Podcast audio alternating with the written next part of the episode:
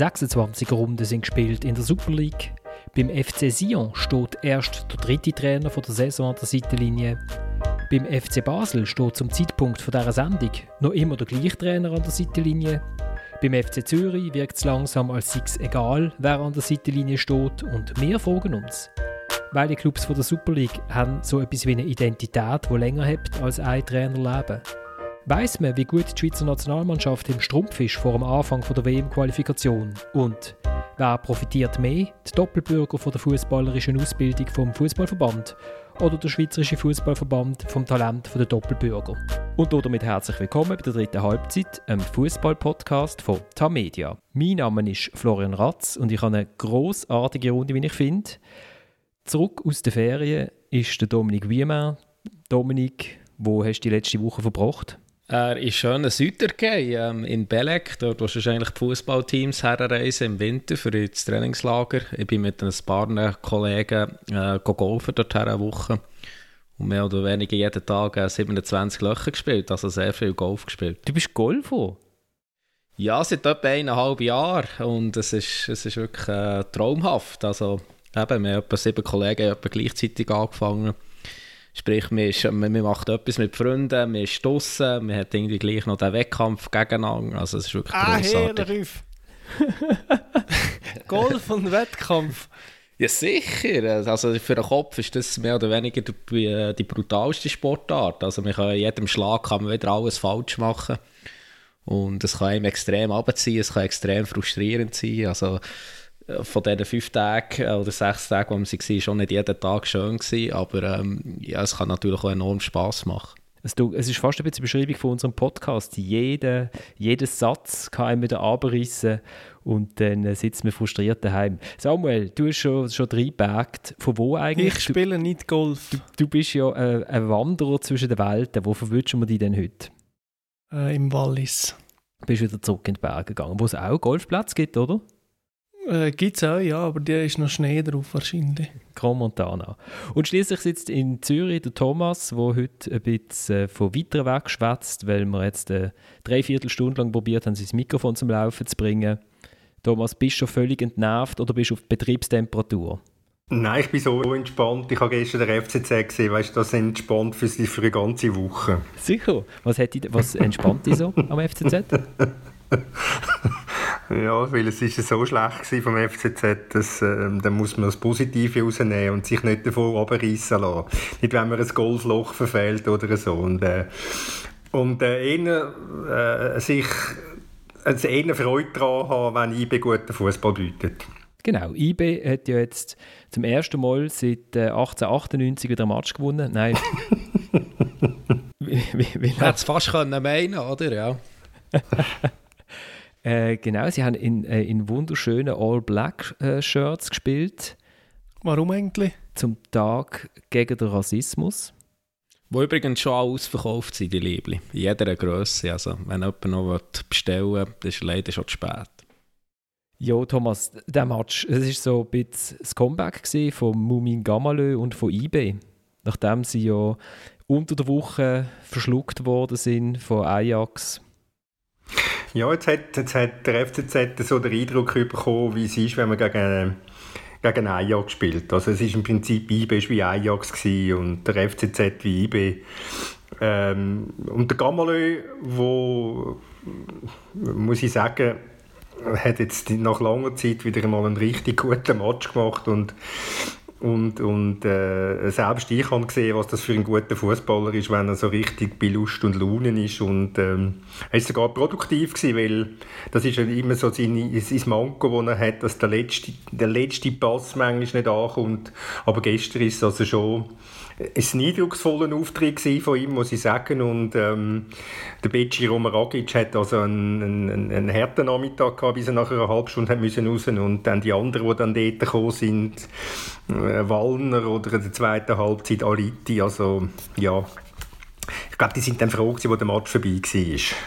Darf ich zum Gamalö mal etwas sagen? Ähm, ich wollte eben an meine Prognose erinnern, dass ich mal gesagt habe, dass der Gamalö eines Tages für mehr Geld verkauft wird als der Nsame.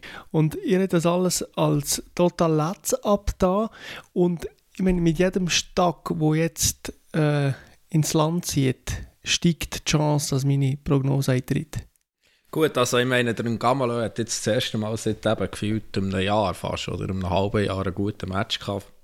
Mehr oder weniger, ähm, er ist eher schon fast ein bisschen wie mein Golfspiel, würde ich sagen. Also, wenn es mal läuft, kann es wunderbar sein, aber wenn es nicht läuft, dann ist es wirklich auch fürchterlich zum Anschauen. Nee, also, von dem her, ich glaube, also, der Samen hat in den letzten Jahren äh, schon deutlich eine größere Konstanz bewiesen. Und der Gamalös ist so. Also er kann ein sehr attraktiver Spieler sein, aber er kann auch jeden Moment wieder einen fürchterlichen Fehlpass machen und so weiter. Und die Konstanz, der ist, äh, Konstanz hast du mittlerweile, glaube ich, so schon Mitte 25, 27 so dort rum. Ähm, ja, ich weiß nicht, ob er das noch irgendwie besser herbringt. Wenn wir noch schnell auf das Duell schauen mit, mit Ajax, wo ja jetzt wirklich über zwei Matches brutal war, kann man, das dürfen wir glaube schon so sagen. Sagt das einfach etwas darüber aus, dass Ajax eine super Mannschaft ist oder sagt das etwas darüber aus, dass der herausragende Leader von der Super League äh, einfach nicht so wahnsinnig gut ist und damit eigentlich der Rest von der Liga halt irgendwie noch viel weniger wahnsinnig gut? ich würde sagen, es ist eine Mischung von beidem. Also Ajax ist sicher eine gute Mannschaft. Ich bin jetzt wirklich gespannt in der nächsten Runde in der Europa League, wie das, wie das dann wird aussehen. Ähm, ich weiß jetzt gar nicht mehr, wen sie als Gegner haben. Der Dominik weiß das sicher. Äh, Moment schnell, nein, ich muss das auch noch schauen, aber ich kann es jetzt gerade sagen. Also sie, jetzt, äh, sie treffen auf das Roma, ja. Also von dem her ist das dann sicher ein Gradmesser.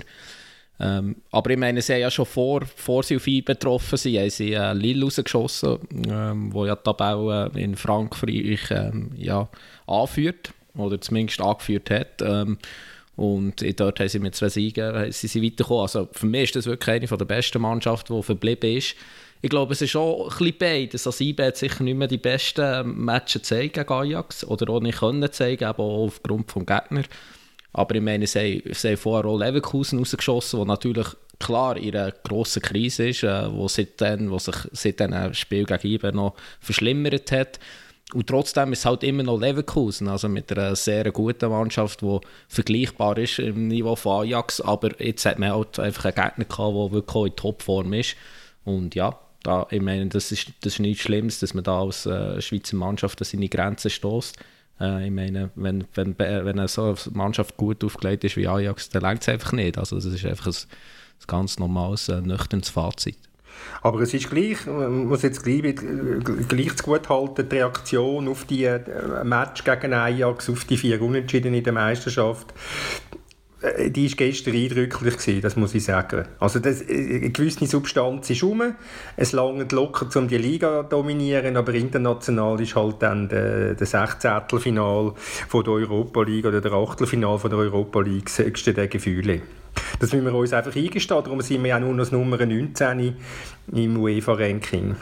Äh, es war interessant, ich habe ein Quote gesehen von Frank de Boer, ähm, Ronald de Boer, meinst du, glaubst? Ist Ronald de Boer gewesen, ja, wo nicht Ronald. verifiziert ist, aber wo irgendwie soll gesagt hat im Sinn von, er versteht nicht, wie IB, IB Leverkusen ausgeschlagen hat, weil da hat es eigentlich keinen Spieler, der irgendwie die Augen auf dem Level sinngemäß und da finde ich, das zielt so ein bisschen auf das, was ich mal gesagt habe, von, dass ich bei IB wirklich ein wahnsinnig starkes Kollektiv sehe in einem funktionierenden System mit Abläufen, die super funktionieren, aber eben kein einziger Einzelspieler, wo, wo der auf internationalem Niveau noch irgendetwas reissen kann. Und das hat man gegen Ajax schon gesehen, finde ich. Also ich meine, also gegen Leverkusen haben ja ein paar Spieler etwas gerissen, oder? Also, eben, es, man hat jetzt wirklich nicht gut ausgesehen in diesem Match, aber ähm, ich, ich, würde das jetzt so überhaupt nicht in, überinterpretieren. Also ich meine, ja, im Hinspiel bekommt man spät noch zwei dumme Goal, nachdem dass man wirklich keine Chance hatte, das muss man natürlich auch sagen, aber eben auswärts bei einem sehr guten Gegner. Und ich meine, ja, die Ausgangslage vor dem Rückspiel ist schon mal schwierig. Und dann kommt halt wirklich auch dazu, äh, dass man sehr viele Matches hatte. Man hat, äh, man hat oft rotiert, äh, das ist bis jetzt aufgegangen, aber es ist ja irgendwie auch logisch, dass man irgendwann in eine Phase hineinkommt, wo es vielleicht mal nicht so gut läuft. Und äh, ja, da hat man, jetzt halt, hat man die jetzt so gegen Ajax äh, ist man ein bisschen überfordert gewesen. Aber eben, man hat vor Leverkusen rausgeschossen. Also ich finde, das geht mir manchmal äh, fast ein bisschen schon unter in dem Fazit, das man jetzt zieht, nach dem ja, dürftig Ausscheiden gegen Ajax.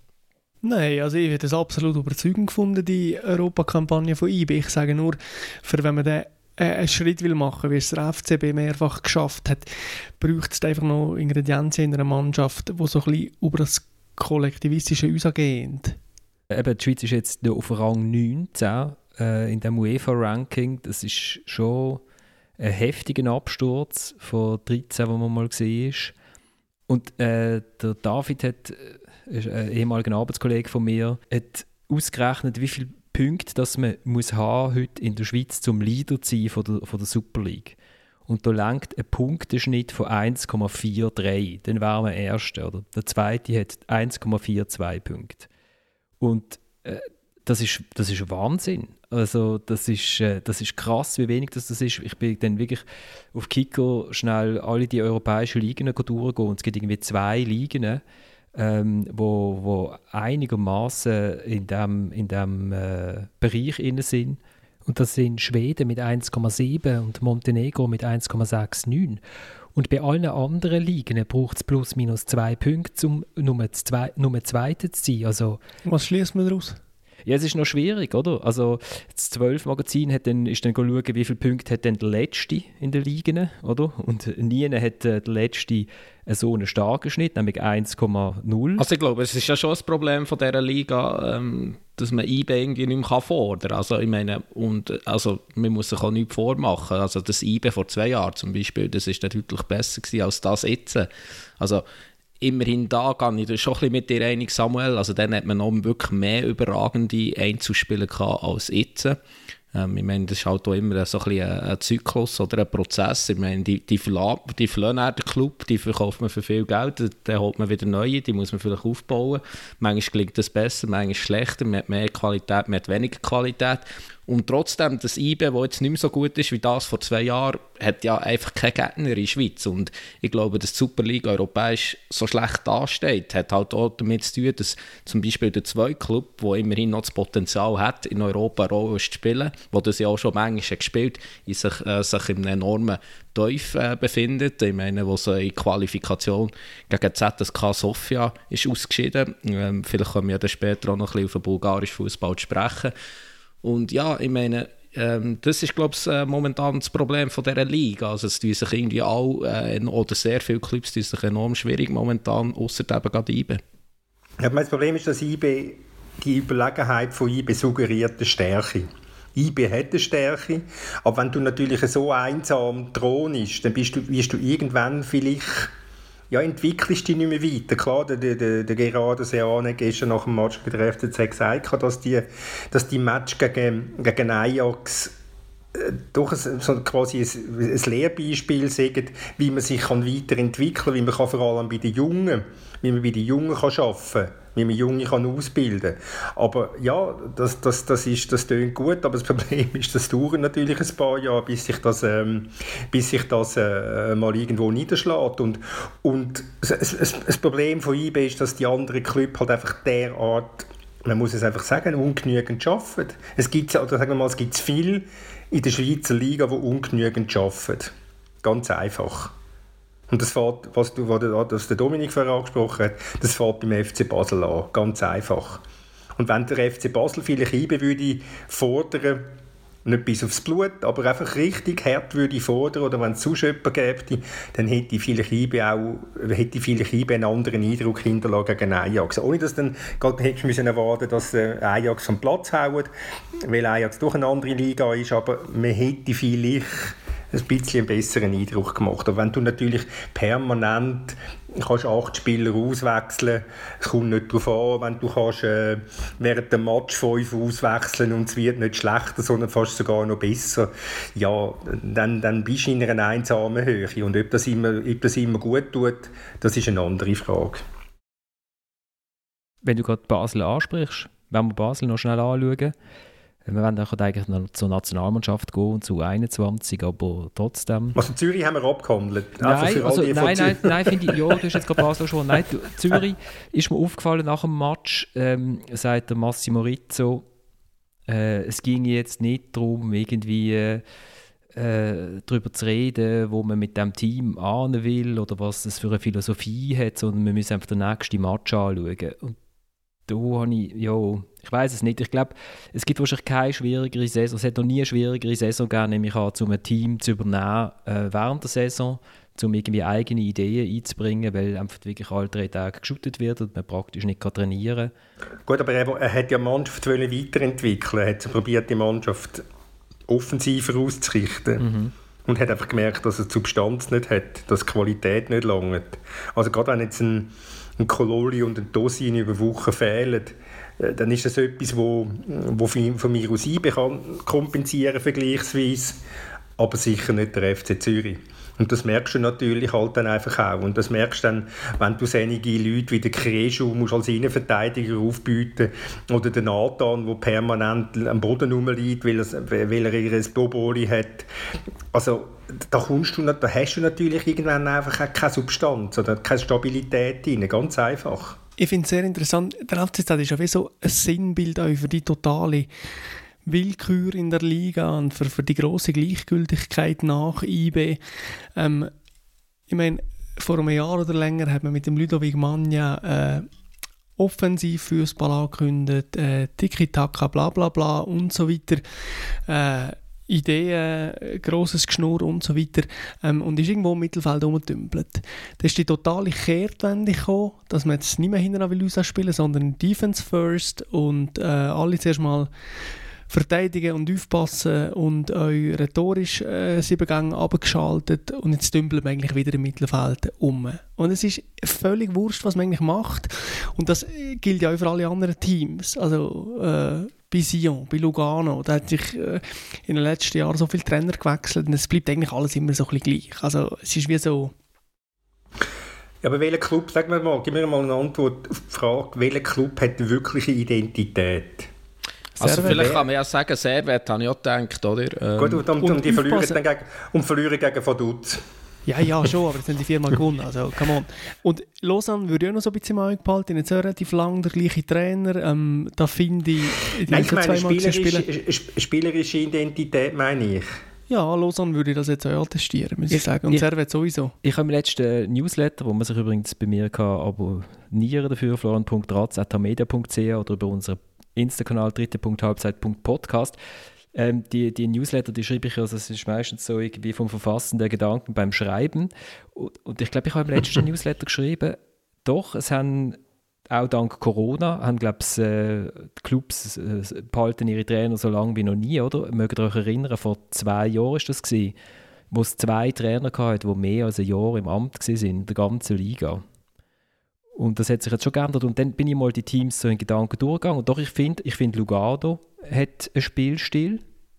Den kann man lässig finden oder auch nicht, aber sie, sie haben einen. Servet hat einen. Ich finde, Luzern... Der, Tabellen, der Tabellenachte hat einen. Der Tabellenachte, St. Gallen hat einen. genau. Ähm, Luzern hat auch einen, oder? Wo man, wo man dann halt ja, mal... Wo man dann halt mal in, in Entwicklung, genau. Friedrich lässt grüßen. Ja, dein Lieblingsgoal nehme ich an von der Runde, oder? ja. Mir hat, mir hat auf Twitter, mir hat äh, die, die, die Offensiv, die Fußballbar von Basel, haben mir geschrieben, wir sollen unbedingt über das Goal von Wolfsburg schwätzen, Thomas. Das ist, glaube ich, auch noch ein Lieblingsgoal von dir. Und dann habe ich den Friedeck gesehen und ich gesagt, da können wir gerade in der Schweiz bleiben, oder? Hinten raus spielen, auf, auf, auf Teufel komm raus. Wobei, man muss ja noch sagen, also kurz vorher oder vorher haben sie ja eine riesen, oder eine grosse Chance über einen Tazar, wo sie hinten raus spielen. Ähm, von ganz etwa über acht Stationen. Der Friedek ist auch noch involviert und am Schluss muss eigentlich der Tazar mehr oder weniger den Ball nur noch ins Goal schießen. Er trifft leider das Goal nicht. Also man hat in diesen beiden äh, Matches hat man gerade äh, Vor- und Nachteile von dieser Art äh, zu spielen gesehen. Und das Krasse war ja, mit dem Freitag, wenn der, der äh, Anto Gürgic, also ein bisschen spielstärkster Sittener, hat jetzt irgendwie seit vier Jahren nie so eine gute Flanke bekommen. also, wir, wir, wir haben andere wahnsinnig umeinander. Wir sind irgendwie beim FCZ gestartet, jetzt sind wir beim FC Luzern gelandet. Und für die, die es nicht gesehen haben, das Goal, äh, der Freitag kommt hinten links unter Druck und hat dann das Gefühl, äh, halb hohen Ball auf einen Elfmeterpunkt auf der eigenen Seite der ideale auslösende Pass und das findet der Anto Girgic auch und schiebt nie zum 1-0 für Sion. Aber wir haben es von, von Identität gehabt, oder Thomas? Und wir sind beim FCZ gesehen. Also kann man überhaupt eine Identität aufbauen? Oder, also weil ich habe das Gefühl, so in, dem, in dieser Winterphase, wo der, wo der äh, Samuel jetzt so als, als Gegenentwurf, Entschuldigung, zum Ludovic Magna hat können verstehen, eben das Defense First, das hat schon auch funktioniert, weil man mit dem Tosin einfach den Speed gehabt auf der Seite und mit dem Kololi einen Spieler, der wahnsinnig toll in Form war und super kann shooten. Und, und jetzt hat man die Spieler halt nicht. Also was soll man machen als Trainer? Ja, aber das Problem ist natürlich, wenn, wenn dann wenn dann defensiv spielen dann musst halt defensiv müsstest halt vielleicht gleich zwei, drei bessere Leute im Einsatz haben, wie ich sage es nochmal, der Kriesche oder der Nathan, oder? Und es, es, es, die Substanz lange dann halt einfach irgendwann nicht mehr, muss man ganz ehrlich sagen. Es ist, das Problem an dem FCZ ist, er kann nicht über 90 Minuten ein Spiel durchheben. Es geht einfach nicht. Er hat derart derartige Einbrüche zum Teil, wie vor einer Woche gegen Lausanne wieder, oder es ist, es ist fürchterlich, also es ist wirklich fürchterlich und ich, ich als Trainer käme die graue Haare über, was, was, damit, was ich da von meiner Mannschaft sehe, was da mit meiner Mannschaft passiert. Dass sie, dass sie eigentlich, man will weit, Entschuldigung noch schnell man will, man will gleich weiter shooten wie in der ersten Halbzeit und in der zweiten Halbzeit machen sie einfach das Gegenteil davon. Jetzt ist einfach die große Frage, wo ist, wo ist der Ursprung von dem Übel? Liegt es beim Trainer, dass er nicht die richtige Botschaft hat? Liegt es bei den Spielern, dass sie wenig Substanz haben? Das ist die große Frage. Aber das ist ja das Problem im Kleinen und im Konkreten. Wenn wir vorher über Identität haben reden müssen wir ins Grosse gehen. Und das finde ich ähm, das Verrückte am Ganzen, dass der FCZ halt überhaupt keine Identität hat unter der Vierung. Ich meine, man hat mit dem Ludovic Magna einen Trainer der offensiv spielen, Spektakel und so weiter. Und wenn es mit dem Trainer nicht mehr funktioniert und man will als Club aber die offensive Identität bewahren, ähm, dann müssen doch wieder einen Trainer anstellen, der für offensive äh, ballbesitzorientierten Fußball steht und nicht einfach das totale Gegenteil engagieren. Das zeigt doch exemplarisch die Kehrtwende, dass der FCZ eben überhaupt keine Identität besitzt. Ähnlich wie der FC Sion. Da kommen einfach Trainer, die unterscheiden sich in ihrem äh, taktischen Teichen, in, in allem, was sie vorleben, total voneinander und, und versuchen einfach wieder das Gegenteil zu machen, was der Forderung gemacht hat. Und darum nein, überhaupt keine Identität. Das finde ich einen guten Punkt, oder? Also, weil, ähm, also ich und Thomas waren ja kürzlich auch beim äh, Christoph Speicher äh, in Bern für ein Gespräch, oder? Und er hat uns eigentlich schon, schon können sagen oder was der Trainer, der neue Trainer müsste mitbringen, sofern äh, der Gerardo Seano im Sommer wird weiterziehen oder? Und das ist eigentlich schon klar definiert, das Profil, oder? Das ist ein Trainer, der offensiv muss spielen ähm, wo junge Spieler einsetzt, wo die weiterentwickeln wo die kann weiterentwickeln und also wir wissen eigentlich schon jetzt mehr oder weniger, was der neue Trainer dem muss mitbringen, oder? Und da, da gebe ich ihm, äh, Samuel recht, also ähm, wie viel, wie viel, wie viele Vereine in der Schweiz haben, haben so etwas definiert, vielleicht jetzt der Luzern, wo sich jetzt äh, schon relativ früh äh, für einen langfristigen Vertrag für Celestini hat entschieden, äh, St. Gallen sicher auch, wo der Weg will mit dem Peter Zeidler, ich meine mit dem extremen, mit der extremen Art Fußball zu spielen. Lausanne hat ja auch irgendwie eine Identität insofern, dass sie da jetzt mehr oder weniger Ausbildungsclub sind für Nizza und dementsprechend auch viele junge, coole, sehr talentierte Fußballer haben, aber die bleiben einfach das Jahr mehr oder weniger und gehen dann wieder zurück.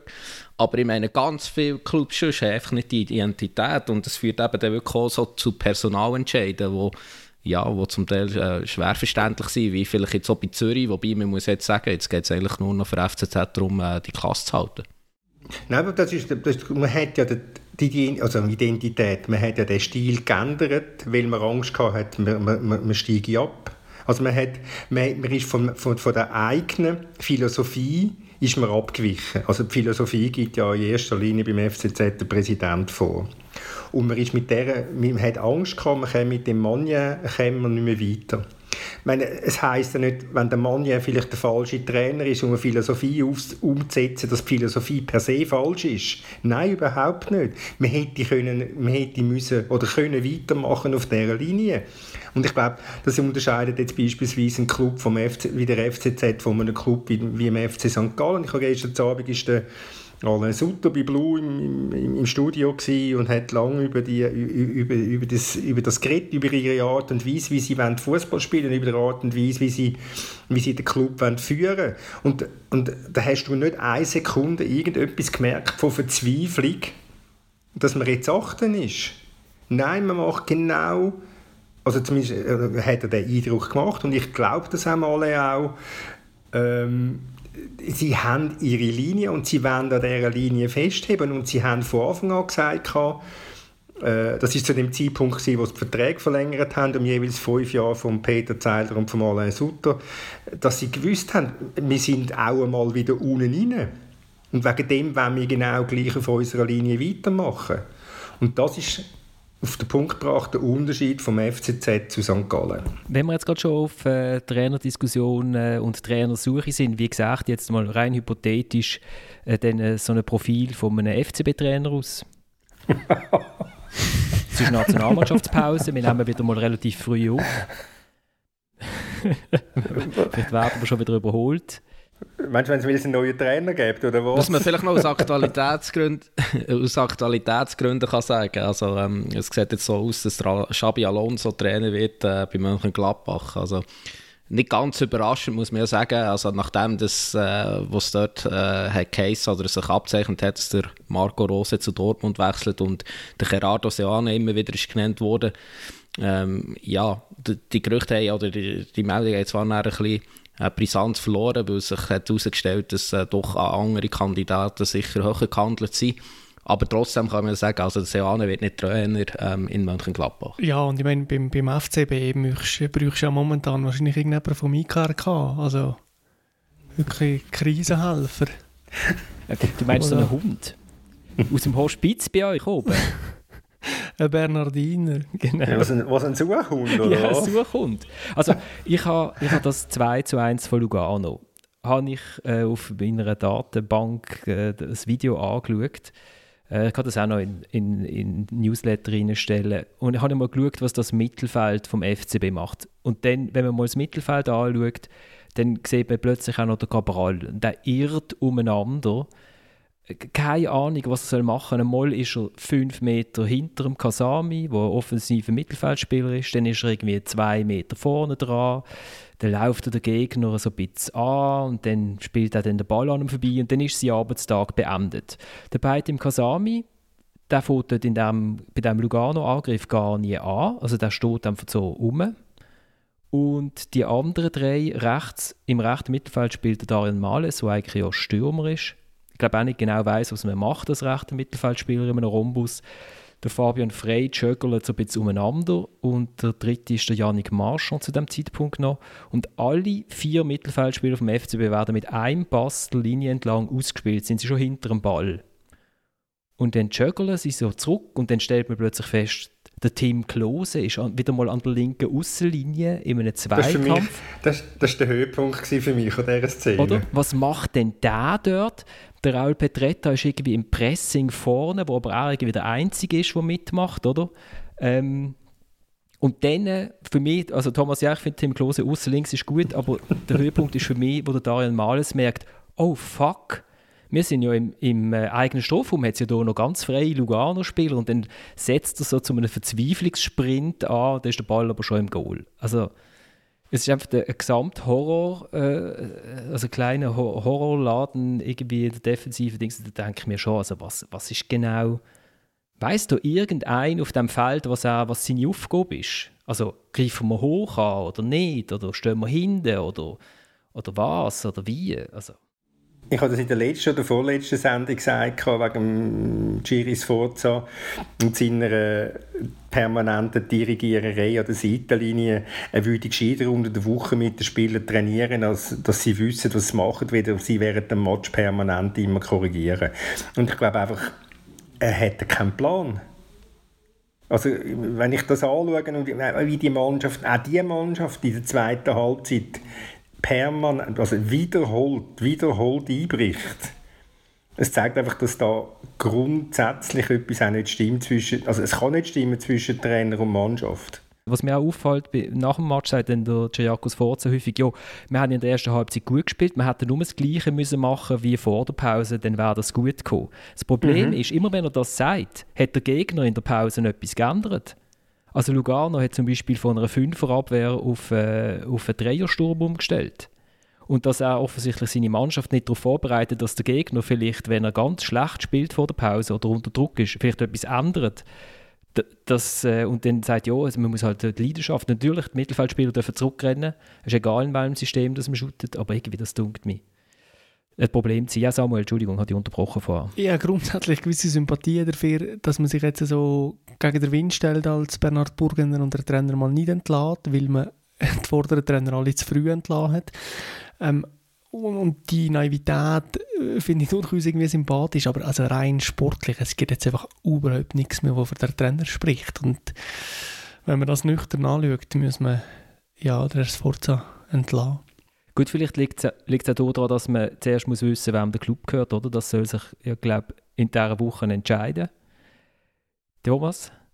Ja, nein, ich meine, die Frage ist, spricht etwas für die Mannschaft? ist die Mannschaft besser, als sie Fußball spielt unter dem Sforza? Oder wäre es mit einem anderen Trainer ganz anders? Ich meine, wenn ich, wenn ich jetzt einen Fabian Frey sehe, der immer als intelligenter Spieler gilt, und dann sehe ich, dann sehe ich sein Abwehrverhalten beim 1-1, muss ich ganz ehrlich sagen, dann ist es mir gleich, wie der Trainer da draussen heisst dann, gehe ich, dann attackiere ich den Spieler und tu nicht einfach so ein bisschen mitträbeln. Oder? Beim, glaube der Lofric hat das Goal geschossen. Oder wenn ich ein intelligenter Spieler soll sein wie der Team Klose, aber permanent an der linken Außenlinie rumturnen, wo ich nichts verloren habe, weil ich bin nämlich restlos verloren, hat das mit dem... Ich meine, wie, wie viel kann dann der Trainer dort dafür? Dass Spieler der, sehr Art selber derartige Aussetzer haben. Könnte man, die, Frage, die Frage können wir auch mal, können wir auch mal stellen. Es ist ja alles, oder? Also es, es, also es fängt ja nicht beim Trainer an, es fängt ja, eben, es fängt ja ganz oben an, wo aber auch nachher, äh, bei einer Vereinsführung, wo irgendwie oder für verantwortlich ist, einen Trainer zu stellen.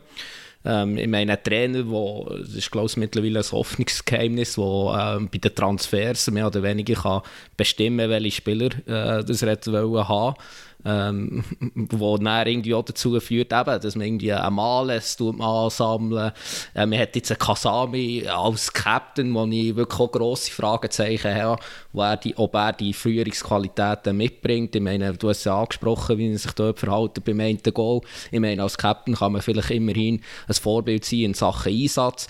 Äh, äh, äh also es zieht sich auch immer weiter. Ich meine, es zeigt ja jetzt irgendwie auch der Transfer, wo, wo so viel wie ich weiß, äh, noch nicht bestätigt ist, aber was sich ja abzeichnet, dass der äh, Cordi äh, Quintilla ähm, zu Basel geht. Jetzt auch nicht unbedingt ein Superspieler, aber jetzt nicht unbedingt vielleicht ein Spieler auf einer Position, wo man jetzt zwingend wieder einen Spieler braucht aber Item. Und eben, das geht dann dort weiter zu einem Trainer, der irgendwie seine Mannschaft, ja, er lässt sie immer gleich spielen in diesem 4-2-3-1 und irgendwie so. Also, ja, wir, wir sollten eigentlich genug gut sein in diesem System, den Gegner, ja, äh, an die Wand spielen, mehr oder weniger, was aber nicht gelingt. Ähm, und ja, ähm, so kommt halt dann das Ganze dabei Ich würde nur noch zu bedenken geben, dass wenn du als Spieler ähm, und das weiß jeder Amateurfußballer, hast du schon mal gesagt, einen Trainer hast, wo du merkst, es funktioniert nicht ähm, es geht ja sehr schnell von dem taktischen, physischen in den Kopf und du bist gehemmt, du bist genervt, du bist nicht mehr geistig parat für irgendwelche Angriffe zu unterbinden. Ähm, es hängt da immer alles zusammen. Und ja, der Sforza ist in einer verantwortlichen Position und ich bin fest davon überzeugt, wenn man dann Wechsel würde machen würde, sich so unglaublich viel lesen in dem Team. Also was natürlich, das Team hat nicht nur einen Knüppel mit dem, mit dem Trainer, sondern das Team hat zum Teil natürlich auch einen Knüppel, der weiter rauf geht in Richtung CEO und in Richtung Präsident. Und eine sehr schöne Geschichte ist mir geschildert worden vor dem Luzern-Spiel, wo der FCB 4-1 gewonnen hat, wo sich aussen die Fans versammelt haben, soll äh, so ist mir berichtet worden, also der Bernhard Burgen als Präsident am Morgen in der Garderobe gewesen sein und der Spieler angekündigt haben, dass es also dann so oben äh, Leute vor dem Stadion hat und seine Begründung war, es würde 20 Jahre St. Jakob Park gefeiert und da kamen jetzt ganze Haufen Leute, um das, äh, um das Jubiläum zu begehen. wenn es nicht stimmt, wenn es nicht stimmt, ist es gut davon. Sie non vero ben trovato, aber natürlich gibt's dann, äh, hat dann wahrscheinlich der Arthur Cabral und der Herr Palacios, die nehmen das wahrscheinlich regungslos zur Kenntnis und gehen davon aus, dass das so ist. Es gibt ja dann aber durchaus auch Spieler im Team, die auch ab und zu mal ein Medium lesen und äh, vielleicht mitbekommen, dass es irgendwie um etwas, um etwas anderes gegangen ist bei diesem Auflauf. Aber lasst uns doch der FC Basel, FC Basel sein. Wir schauen mal, Nationalmannschaftspause, normalerweise ein schöner Moment, um den Trainer zu wechseln. Bis jetzt ist noch nichts draußen. Und Nationalmannschaftspause, das ist das Thema. Wenn wir schauen auf letzte zwei Jahre Resultate von Italien, sie sind top. Wenn wir schauen Mannschaft, wir haben schon formiert eine gute und junge Mannschaft. Wenn wir schauen die Spieler, wo die spielen und welche Rolle sie spielen, sie haben schon einen kleinen Vorteil gegenüber Schweiz. Aber haben wir gezeigt gegen große Gegner, da können wir spielen. Das ist der Vladimir Petkovic, der Nationaltrainer der Schweiz, der sagt, ja, in der WM-Qualifikationsgruppe ist Italien der Favorit, aber natürlich äh, tut man sich trotzdem etwas ausrechnen. Thomas, wie weit ist denn die Schweizer Nationalmannschaft vor dieser WM-Qualifikation? Ähm, wenn man zuerst überlegt, sagt man im Englischen well, damit man ein bisschen Zeit kann gewinnen kann. Im Deutschen sagt man eine gute Frage, ja, damit genau. man ein bisschen Zeit gewinnen kann, bis man eine gute Antwort findet. Es ist, es ist natürlich enorm schwierig, enorm schwierig zu beurteilen. Ich meine, die Mannschaft hat sich seit seit Mitte November nicht mehr gesehen. Das sind vier Monate jetzt, ziemlich genau vier Monate. Ähm, das hast, du kannst wirklich die Mannschaft kannst sehr, sehr, sehr schwer einschätzen. Und ich, ich glaube einfach, dass sie rein vom Potenzial her, wo man nicht muss überschätzen muss, eine klare Nummer zwei müssen sein in dieser Gruppe. Und wenn sie ein Minimum Barrage erreichen, dann sind das hat der Petkovic selber auch gesagt letzte Woche, dann sind sie Verlierer. Das ist, das ist zweifellos so. Ich glaube einfach, sie müssen, äh, sie müssen sechs Punkte holen aus den ersten zwei Spielen, am Donnerstag in Bulgarien und am Sonntag daheim gegen Litauen, äh, damit sie einen gewissen Druck aufrechterhalten auf, auf Italien, damit sie auch können mit, vielleicht schon mal mit einer gewissen Erleichterung dann äh, die Vorbereitung auf die EM können angehen können. Samuel, wie, wie auf, aufgeregt bist du vor diesem Match? Äh, Mal, ich finde schon, also Nazi interessiert mich sehr. Das spielt mir wirklich keine Rolle, ob das äh, Bulgarien ist oder Estland oder Brasilien. Ähm, mich hat ein bisschen das Aufgebot äh, ein bisschen mühelos gefällt. Das ist so das, was man erwartet hat. Und ich habe so überlegt, gibt es echt keinen einzigen Spieler, wo man da jetzt hätte nominieren und das so ein bisschen als Versuch begreifen, vielleicht auch der ein oder andere Spieler noch mehr nominieren, wenn das reglementarisch überhaupt erlaubt ist. Ähm, ja, es ist so ein bisschen mühelos. Es sind eigentlich immer die da, die immer da sind. Aber was hättest du denn jetzt spontan äh, gesagt, einen für, für, für jemanden aufboten? Nein, ich muss ehrlich sein, mir ist jetzt auch gerade nicht jemand sicher, wo, wo grossartig spielt und nicht dabei ist, aber das Problem ist, das Problem ist, es ist erstaunlich an dem Aufgebot, ist etwas ganz anderes. Das in der Schweizer Liga haben wir raus, exklusiv fast herausgefunden, eine überragende Mannschaft oder eine überlegene Mannschaft mit IB. Und wie viele Spieler von IB sind in dem Aufgebot dabei? Und vielleicht, und vielleicht unterstützt die, die, die Erkenntnis, die These von Samuel, die ich ungern unterstütze, aber das IB vielleicht... Also der Samuel oder die These tust du ungern unterstützen? ja, beides, wenn es vom Samuel kommt, beides, nein. Aber das, das IB, zumindest wenn es um, vom, von der Schweizer her geht, nicht die absolut überragende... Ähm, Figur hat. Und vielleicht, und vielleicht tut äh, der, äh, der Nationaltrainer als heimische Schaffen vielleicht weniger wertschätzen wieder äh, irgendwo einen Platz, wenn du wie bei Mönchengladbach auf der Ersatzbank bist oder auf der Tribüne wie der Michael Lang, dann schaffst du es schon einmal äh, auf Bigge-Liste was ich relativ bemerkenswert finde, wenn ich die Einsatzstatistik vom Lang anschaue. Also in Super League, da muss man sich ja nicht vormachen. Also da muss man überragender Spieler sein, dass man überhaupt in Frage kommt äh, ähm, für die Nationalmannschaft. Das war ja vorher auch nicht so, gewesen, dass zehn, zehn Spieler aus der Super League dabei waren. Nein, der Zuber ist auf der Ersatzbank bei Frankfurt und ist, hat, hat den Vorrang vor dem Fasnacht. Und das ist... Ja gut, aber ich meine, der Zuber kann, ist schon ein bisschen anderer Spielertyp. Ich meine, der, Pekovic lässt gerne mit Dreierkette spielen und der Zuber kann dort außen im Mittelfeld spielen, was der Fasnacht eher nicht kann. Also er, macht das mehr oder weniger nie, oder? Ich wollte jetzt nicht, ich wollte nicht, ich will jetzt nicht wegen der Position, das hast du völlig recht, ich will jetzt nicht wegen der Position 1 zu 1 vergleichen, sondern es zeigt einfach, dass der Petkovic die heimische Liga nicht als besonders gut anschauen. Das zeigt er jedes Mal bei seinem Aufgebot. Was gut ist im Vergleich zum letzten Zusammenzug im, im November, ist ja so, dass seitdem der Shakiri immerhin ab und zu gespielt bei Liverpool, oder? Ähm, und äh, das kann schon, das kann schon ein, ein grosser Faktor sein äh, für das Spiel der Schweizer Nationalmannschaft. Aber ich nehme jetzt, komme jetzt gleich nochmal auf die, auf die Anregung von Samuel Retour. Ich meine, wer fehlt wirklich in dem Aufgebot, dass man könnte sagen, wow, das ist jetzt aber nicht so schlecht, dass er den mal geholt hat? Nein, da bin ich absolut eins. Also ist jetzt niemand, der sich so aufdrängt, dass man ihn müsste nominieren. Ich frage mich vielleicht, ob es den einen oder anderen Spieler gibt, der in einem Kreis von der Nazi mh, mm, allein über seine Begabung wieder mal eine Nominierung verdient hat und wo vielleicht in diesem Umfeld sich auch mal hätte befreien. Also, ich bin da nicht ganz unabhängig, aber ich würde gerne mal den Kasami in dem Umfeld von der Nazi sehen. Weil der ist immer, der ist jetzt seit sieben Jahren oder noch länger permanent mit irgendwelchen Krisenclubs und ich würde gerne mal sehen, wie der in einem ruhigen, funktionierenden, starken Kollektiv funktioniert. Das nimmt mich einfach sehr Wunder. Vielleicht wäre er ist er der Säuchenpilz und steckt alle immer an. Ja, würde vielleicht das, die Nationalmannschaft anstecken. Aber weißt, wenn du, aber wenn du mir immer vorwirfst, der, der, der, der, Jacobacci hockt bei mir auf der Couch und der Geiger und ich weiß nicht, wer sonst noch alles. Ich glaube, der Zeidler auch noch. Wenn dann hockt bei dir der Kasami auf der Couch, oder? Ja, wir sind good friends. Eben, das ist mir, das ist mir jetzt, das, das habe ich jetzt mal hören. Kasami hat gleich zwölf Länderspiele. Ich glaube, du kannst dich Käse erinnern, Samuel, oder? Mal das Goal in Südkorea, Nordkorea. Das war sehr schön. Gewesen. Südkorea lange. ja. Nein, aber wisst ihr, was ich meine? Also die Frage ist, kann jemand so in einem Umfeld äh, aufblühen? Und klar, man kann ihn jetzt nicht aufgrund von seinen Leistungen nominieren, aber man kann ihn aufgrund von seiner Begabung nominieren und mal schauen, was passiert. Aber für das ist halt der Vladimir Petkovic jetzt doch zu wenig mutig.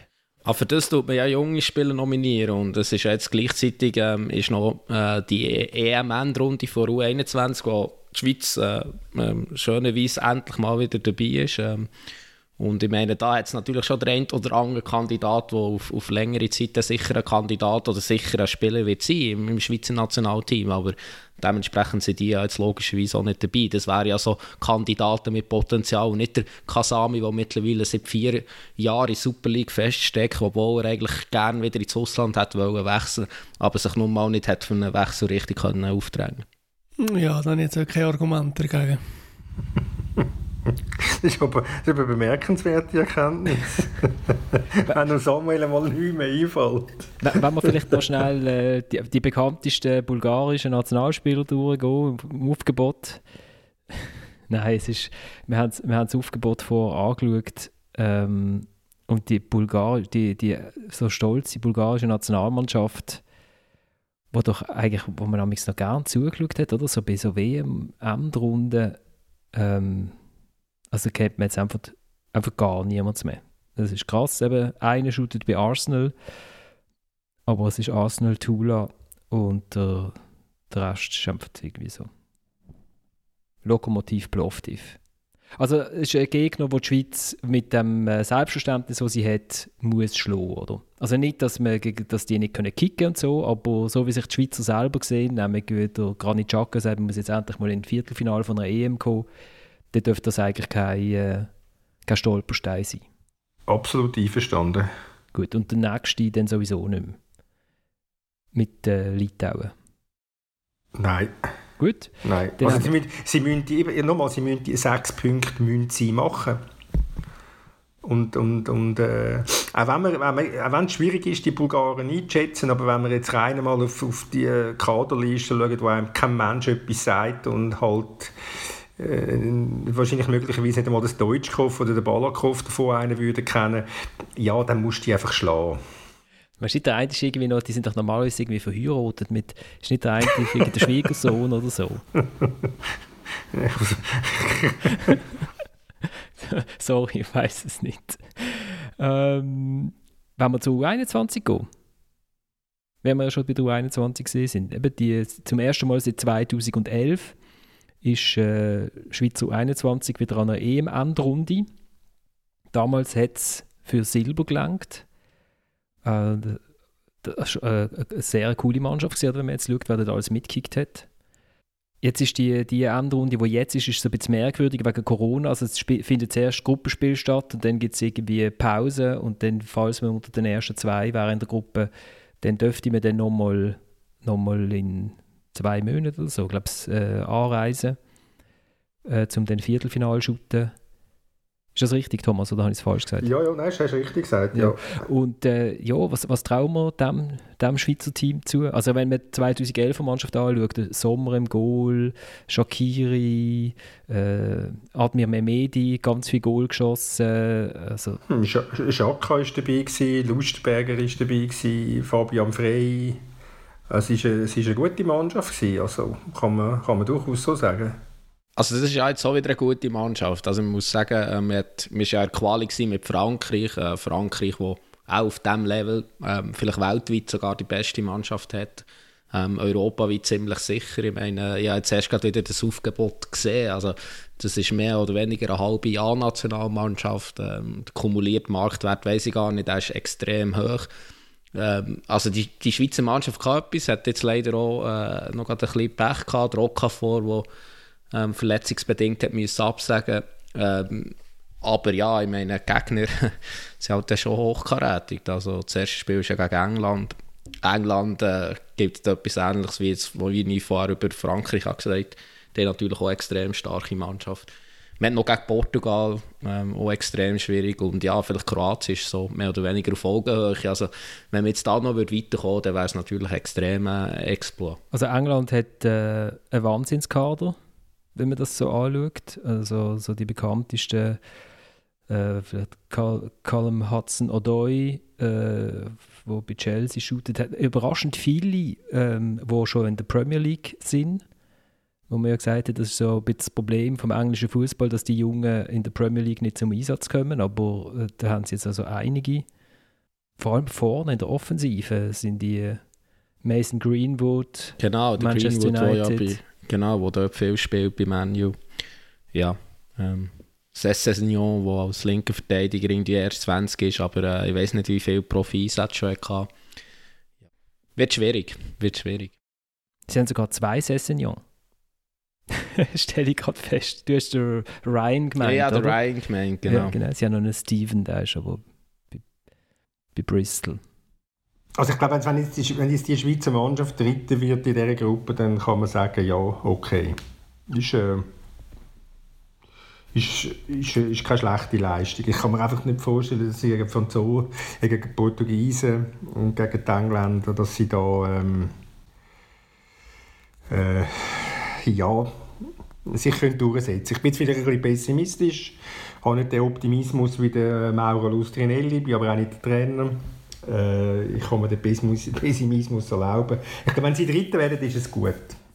Jetzt hat es ja noch den Aufreger gegeben, dass der Nedim Bayrami äh, kurz vor der Bekanntgabe vom, der, vom Aufgebot gesagt hat, er will äh, künftig nicht für die Schweiz shooten, sondern für Albanien.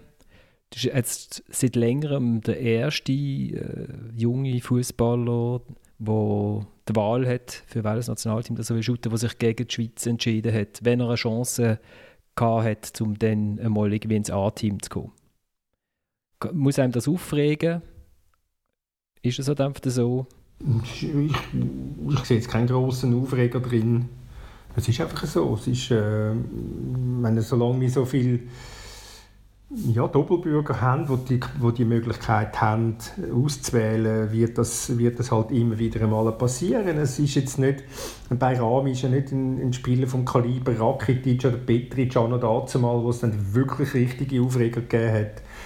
Also das ist jetzt etwas, wo du, äh, ja, wo du, kannst, gut, wo du kannst verkraften und das ist ein ganze du weißt ja nie, was dahinter steckt, wie viel Druck das dort am immer wieder ist von den Familien und so dass er, dass er sich dann für Albanien entscheidet, ähm, ja, aber ich denke nicht, dass das jetzt ein, äh, der Schweizer Fußball vor ein existenzielles Problem wird bringen oder stellen. Also die Entscheidung oder die entscheidende Frage ist ja, will jemand für die Schweiz spielen? Wenn jemand nicht für die Schweiz will spielen, ist ja die Diskussion eigentlich beendet. Und die Frage ist auch, was alles drumherum läuft. Also mit, ich weiß nicht, ob da irgendwelche Entschädigungen gezahlt werden, Ausbildungsentschädigungen und so weiter. Ähm, das hingegen finde ich schon das Thema. Das ist ja immer wieder angesprochen. Es hat damals die äh, angestoßene Diskussion von äh, Alex Miescher nach der WM in Russland 2018, wo er gesagt hat, Florian, korrigiere mich, wenn ich falsch bin, dass man darüber nachdenken muss, ob man nur noch äh, ab einem gewissen Alter Leute mit Schweizer Pass, also man nur mit Schweizer Pass für die Nazi vorgesehen äh, und so weiter, dass das äh, für eine grosse Entrüstung sorgt.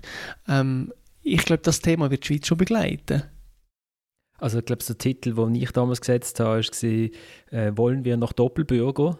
wo hat für recht gute Stimmung gesorgt und Alex Miescher ist jetzt ja auch nicht mehr Generalsekretär vom Fußballverband ich weiß ja, Thomas hat ja das mit uns eigentlich vom Hinflug, hat er schon gesagt, ja, man muss irgendwie etwas schauen, weil ihm ist es vor allem darum gegangen, dass die Spieler, die schon via Futuro und dann über das ganze Talentprogramm vom Schweizerischen Fußballverband ja eine Zusatzausbildung bekommen, also nebst dem, was sie im Club bekommen, wo ja der Verband auch Geld kostet, ob man die irgendwie dazu verpflichten sich dann für die Schweiz zu entscheiden oder ob sie das Geld zurückzahlen müssen, so. Das, äh, das ist irgendwie so seine Idee, äh, seine Idee, gewesen, wo er hergekommen ist und das äh, hat das dann interessanterweise äh, uns ins Blöckli diktiert, gell, Samuel, dir und mir, äh, bevor das, das richtig durchdenkt war. Ja, das ist, das ist natürlich politisches, politisches Sprengstoff, politischer Sprengstoff gewesen und es hätten dann, dann auch aus dem Amt gefegt, äh, der liebe Alex Mirscher. Aber ich, ich, ich, ich, das, das heißt, wenn du ein, ein Einwandererland bist wie die Schweiz, wirst du das immer haben. Das, haben, das, werden, das könnten auch die Deutschen haben, wenn sie eine weniger gute Nationalmannschaft hätten. Das haben, das haben viele. Ich meine, wie viel, wie viel profitiert Frankreich von den Einwanderern? Wie viel profitiert England von den Einwanderern? Und dass sich dann halt vielleicht irgendwann einmal einer gegen, gegen das Land entscheidet, das dich ausgebildet hat, ja, dann ist es halt einfach so, ich finde, ich muss man jetzt nicht das, äh, also finde ich jetzt, muss man nicht ein riesen, ein, ein, riesen Drama daraus machen. Wir profitieren genug von den, äh, von den Ausländern. Schau mal die aktuelle Nationalmannschaft an. Wenn du die sogenannten Doppelbürger würdest, weglassen oder einige, die einen, Migrationshintergrund haben. Wo wäre dann, wo wäre dann die Nationalmannschaft jetzt? Es gilt ja übrigens auch für die U21, also dort wäre es ja genau, genau, gleich. Also wenn man dort die Doppelbürger weglassen dann ja, wären wir halb so gut und dann wären wir sicher auch nicht an der EM, oder? Ähm, was man vielleicht auch muss sagen, und das spricht ja für die Arbeit, die in der Schweiz geleistet wird. Ich meine, äh, ich glaube, es ist auch nicht mehr so ein Thema wie vor 10, 12, 15 Jahren, eben, wo es die Fälle gegeben Rakitic, Petric, äh, Kuzmanovic ist glaube ich auch noch ein Fall gewesen. Ich glaube, das Standing äh, vom Schweizer Fußball oder zumindest von der Schweizer Nationalmannschaft ist natürlich ein viel äh, höheres als dazu mal und es haben sich ja in den letzten Jahren immer wieder so Doppelbürger äh, für die Schweiz entschieden, ähm, Embolo und so weiter. Äh, ähm, es gibt noch ganz andere Fälle. Ähm, also insofern, ich glaube, das ist gar nicht mehr so ein Thema. Der Zekiri ist jetzt der letzte gewesen ähm, der sich auch für die Schweiz hat entschieden ähm, eines der grössten offensiven äh, Talente. Ähm, ich glaube, von dem her ähm, ist das momentan ist das, ist das gar kein Diskussionspunkt. Äh, es wird immer so Fälle geben, äh, die, die sind verkraftbar, weil äh, das Plus, das man eben von so Doppelbürgern hat, ist natürlich äh, viel, viel ein grosses. Ich glaube, da, da besteht gar kein Handlungsbedarf. Man muss auch verkraften, wenn sich mal ein Spieler für eine andere Nation entscheidet.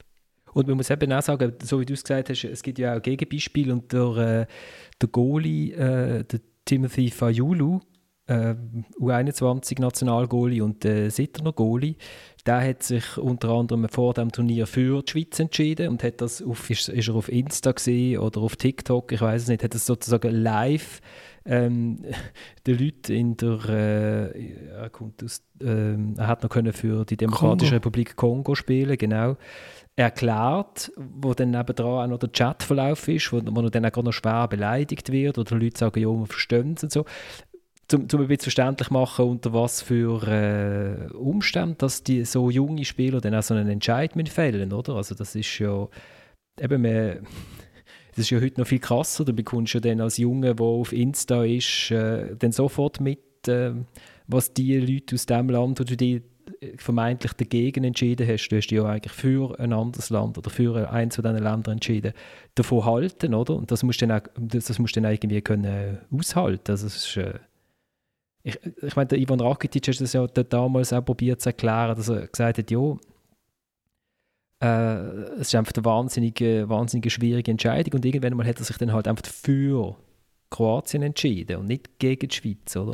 Vielleicht würde sich, hätte sich ja jetzt äh, zehn Jahre später hätte sich vielleicht insofern anders entschieden, wobei er eine schöne Karriere gemacht mit Kroatien. Aber nicht dann ist der falsche Entscheid gewesen, oder? Nein, das, das, das meine ich nicht so. Aber dann ist natürlich Kroatien noch deutlich äh, höher eingeschätzt worden insgesamt als die Schweiz. Ich meine, die Schweiz ist dann erst gerade wieder ein grösseres Turnier dabei gewesen. Als junger Spieler fragst du ja vielleicht, ja, wo habe ich eine Chance, eine EM zu spielen, eine WM zu spielen? Und mittlerweile muss man ja sagen, als Schweizer Nationalspieler ist die Chance relativ groß, dass man an einem, grossen Turnier kann teilnehmen kann. Was 2006 noch ist die Chance noch relativ klein gewesen. Oder? Die Frage ist doch, wenn man mal von der unsinnigen äh, moralischen Diskussion abgesehen, von der ganzen Blutfrage quasi, für welches Land oder wo kehrst du wirklich her und so. Es geht doch konkret darum, wo wir den Spieler ausbilden. Und ich glaube, es braucht die Parameter, dass man sagt, okay, du bist in einem Land ausgebildet, du kannst dich selbstverständlich entscheiden, jetzt für ein anderes Land zu spielen, aber dann muss irgendwie, äh, braucht es eine Entschädigung. Ich weiß nicht, ob die der Spieler nicht zahlen oder ob die der Landesverband muss zahlen, wo der Spieler jetzt dafür spielt. Ähm, ich glaube, das sind Diskussionen. Und klar, das, das Beispiel Bayrami ist natürlich ist völlig müssig, weil äh, der wahrscheinlich nie eine große Rolle ähm, hätte gespielt in der Schweizer Nationalmannschaft, aber jetzt angenommen hat irgendein Supertalent und das würde sich gegen die Schweiz entscheiden, da würde die Diskussion schon sehr stark aufkochen. Wenn man in dem Moment klare Parameter hat, man kann sagen, okay, du hast keine Lust für die Schweiz spielen, es ist völlig okay, aber das muss entschädigt werden, dass du jetzt hier ähm, acht Jahre ausgebildet bist worden. So. Ist jetzt, das ein, ist jetzt das ein schräger Vergleich, wenn ich sage, ich mache meine Lehre drei Jahre bei der Credit Suisse und dann gehe ich zu der UBS? Hm. Mache bei der UBS meine Karriere? Ist nur eine Frage, ist das ein schräger Vergleich? Nein, wahrscheinlich nicht. wahrscheinlich ist es nicht so schräg. Also, aber ich sehe natürlich den Punkt, äh, wo der Samuel ansprechen will. Aber die, die Parameter, die müssen ja, die müssen ja Verbände, also die UEFA oder die FIFA, müssen ja die schaffen, oder? Also, ich meine, es ist ja schon so, äh, der Schweizer Fußballverband äh, steckt natürlich relativ viel Geld in die Ausbildung. Ähm, die grossen Talente, die, die, die sind ja schon seit äh, mit 14 oder weiß nicht noch, noch früher, kommen vielleicht sogar in ein Ausbildungszentrum.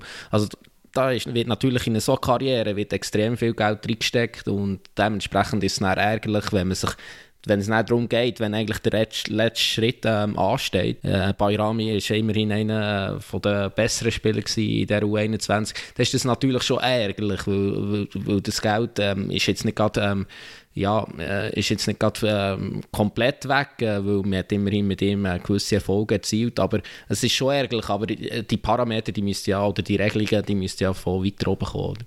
Das müsste die FIFA machen, oder? Jetzt, habe ich, jetzt haben wir äh, gar nicht über GC geschwätzt.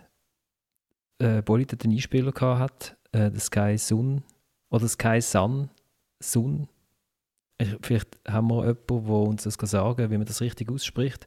Der Präsident ist endlich in Zürich gelandet.